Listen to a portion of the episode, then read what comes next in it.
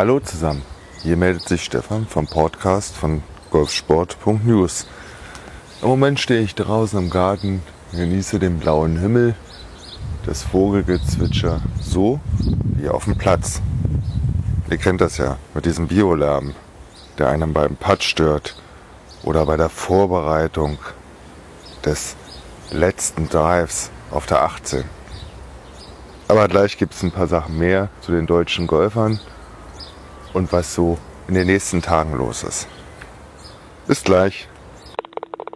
So, dann wollen wir mal loslegen. Was war dein letztes Wochenende los? Sandra Gahl aus Düsseldorf spielte auf der LPGA Tour in Galloway. Nach der dritten Runde lag sie auf dem achten Platz, doch zum Abschluss spielte sie eine 72er Runde und fiel unterm Strich auf den 17. Rang zurück. Also eine Top 20 Platzierung da kann man schon mal sagen, Hut ab.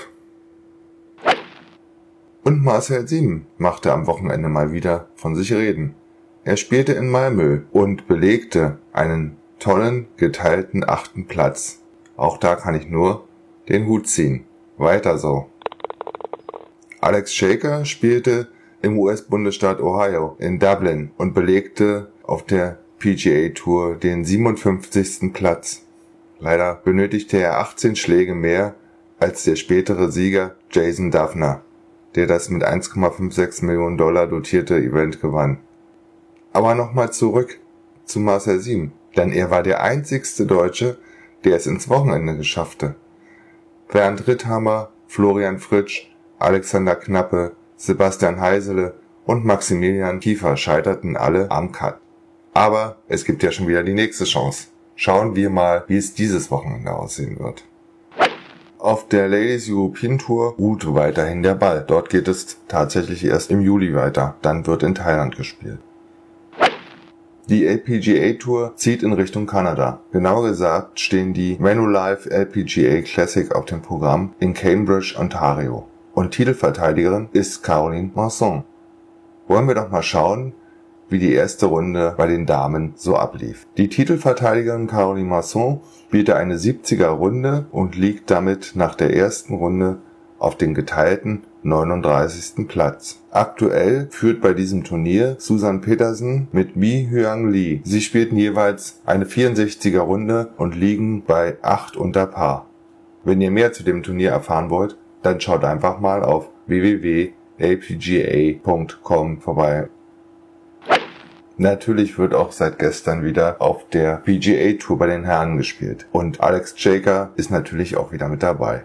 Es stehen die FedEx St. Jude Classic auf dem Programm, die in Memphis, Tennessee ausgespielt werden. Bei sonnigem Wetter brauchte Alex Shaker für die erste Runde 69 Schläge, liegt damit einen unter Paar und teilt sich den 29. Platz mit dem einen oder anderen Golfer auch die ältere Generation ist auf der PGA Tour Champions unterwegs. Dort stehen die Principal Charity Classic auf dem Programm in Idaho. Wie sich Bernhard Langer und die anderen dort ab heute schlagen werden, die Informationen findet ihr auf pgatour.com oder lauscht einfach in der nächsten Woche in meinem Podcast. Dann werde ich euch berichten, speziell wie sich Bernhard Langer geschlagen hat.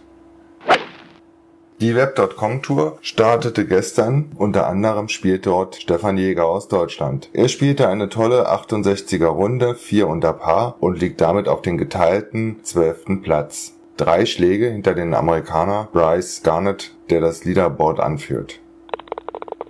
Seit gestern spielt natürlich auch wieder die European Tour. Sie macht Zwischenstopp in Österreich. Es stehen die Leoness Open, powered by Organic Plus, auf dem Programm. Das mit 1 Million Euro dotierte Turnier startete unter anderem mit Maximilian Kiefer, der mit einer 69er Runde gut in das Turnier startete.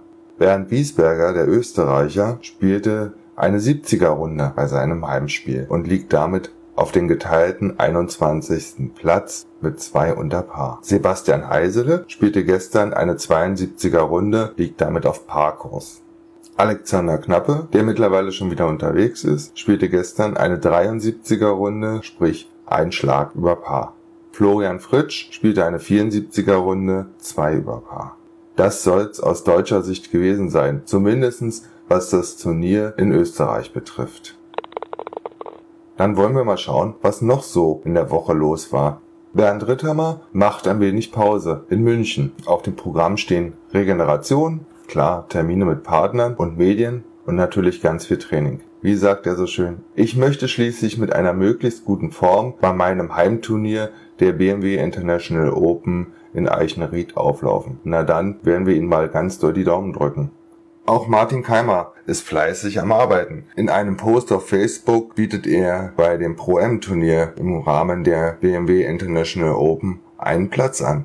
Bis zum 14. Juni kann man sich bewerben. Schaut einfach mal bei Facebook auf Martin Keimers Seite vorbei. Dann findet ihr den Post und auch ein Statement von ihm. Marcel Sieben zieht es nach seinem guten Auftreten in Schweden nach Sunningdale. Training ist angesagt. Ähnlich wie Bernd Ritthammer bereitet er sich auf das Wochenende in Eichenried vor. So, als letztes schauen wir mal so ziemlich Mitte des Jahres auf die Weltrangliste. Wo treiben sich denn eigentlich die Deutschen rum? Die interne deutsche Wertung führt Martin Keimer weiterhin an. Er liegt aktuell auf dem 58. Platz, nur so zum Vergleich. Ende 2016 lag er auf dem 52. Also da ist nicht viel Bewegung. Hinter ihm liegt Bernd Ritthammer, der Ende 2016 auf dem 126. Weltranglistenplatz lag und sich aktuell auf den 178. Platz wiederfindet. Der dritte Deutsche ist Alexander Knappe. Er ist der letzte, der in den Top 200 ist, denn er ist auf dem Platz 199 und startete am Jahresanfang vom Platz 111. Ihr merkt schon, irgendwie geht's in die falsche Richtung, was die deutschen Golfer betrifft. Alex Shaker ist der nächste. Er ist auf dem 213. Platz. Gefolgt von Stefan Jäger, der ja auf der Web.com Tour spielt, der auf den 286. Weltranglistenplatz ist. Maximilian Kiefer ist auf dem 304. Platz, Florian Fritsch auf den 360. Platz und der einzigste von den uns erstmal Bekannten, der es ein paar Schritte nach vorne schaffte, ist Marcel Sieben mit seinem Auftritt in Schweden. Denn in der letzten Woche war er noch auf Platz 435 und findet sich in dieser Woche auf Platz 380 wieder. Sebastian Heisele, der ja auch auf der European Tour spielt, ist auf dem Platz 497. Auch er hat sich gegenüber dem Jahresanfang um einiges verbessert, denn er startete auf Platz 589 in das Jahr 2017. Auf der Weltrangliste hat sich auf den vorderen drei Plätzen nicht viel getan, um nicht zu sagen gar nichts. Dustin Johnson aus Amerika führt die Weltrangliste auch in dieser Woche an. Rory McIlroy folgt ihm und der dritte ist Jason Day. In den Top 10 sowieso nur zwei Golfer, die es etwas nach vorne schaffte. Sergio Garcia spielte sich von Platz 7 auf Platz 5 nach vorne und Ricky Fowler spielte sich von Platz 12 auf Platz 9 nach vorne. Hendrik Stenson verlor zwei Plätze, findet sich jetzt auf Platz 7 wieder. Ansonsten bewegte sich in den Top 10 nicht wirklich was. Doch John Rahm aus Spanien verlor einen Platz und findet sich jetzt auf den zehnten Platz wieder. So, das soll es erstmal vom Profi-Golf und den Deutschen gewesen sein. Dann werde ich jetzt mal den Rechner verlassen, mich wieder auf die Terrasse setzen. Also nicht wundern, wenn wieder etwas Vogelgezwitscher im Hintergrund erscheint und noch über das ein oder andere mit euch plauschen. Hallo, da bin ich wieder. Neben dem Podcast den ihr gerade hört, gibt es ja noch meinen Blog auf golfsport.news. Sorry für die bisschen Eigenwerbung. Aber da gibt es ein paar interessante Themen. Zum Beispiel, wie organisiert man vernünftig einen Golfurlaub für eine Gruppe? Oder da seid ihr aufgerufen. Ich würde gerne in sieben, acht Wochen die spektakulärsten Golfplätze präsentieren, auf denen ihr schon mal gespielt habt und die ihr empfehlen könnt. Schaut einfach mal in meinem Blog vorbei, dort findet ihr den Beitrag. Natürlich verfolge ich auch immer, was in den sozialen Medien so los ist. Und ein immer wiederkehrendes Thema ist, was ist denn beim Golfspiel eigentlich wichtig? Der Drive, der Transportschlag, das kurze Spiel oder das Putten? Oder vielleicht doch alles? Also ich selbst habe mich dafür entschieden, dass gerade die Annäherungsschläge an die Fahne und das Putten das Wichtigste ist. Okay, nun gehöre ich auch zu den Leuten, die mit dem Driver immer ihre Probleme haben.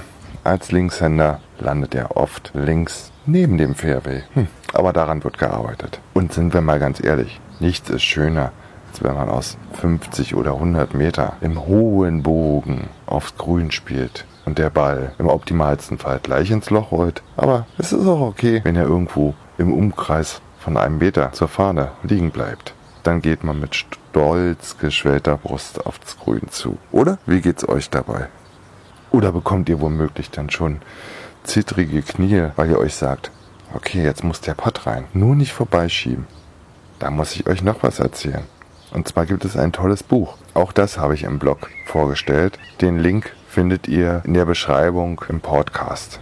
Denn eins ist wichtig, nicht negativ denken. Nein, also nicht sagen, oh, hoffentlich schiebe ich den Putt jetzt nicht vorbei, sondern mit stolz geschwellter Brust den Putter in die Hand nehmen, aufs Grün gehen, den Ball ausrichten, sich hinstellen und sich sagen, der Putt fällt.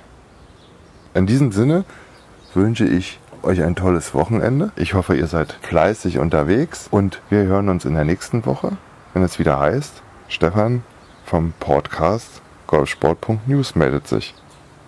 Bis dahin. Tschüss.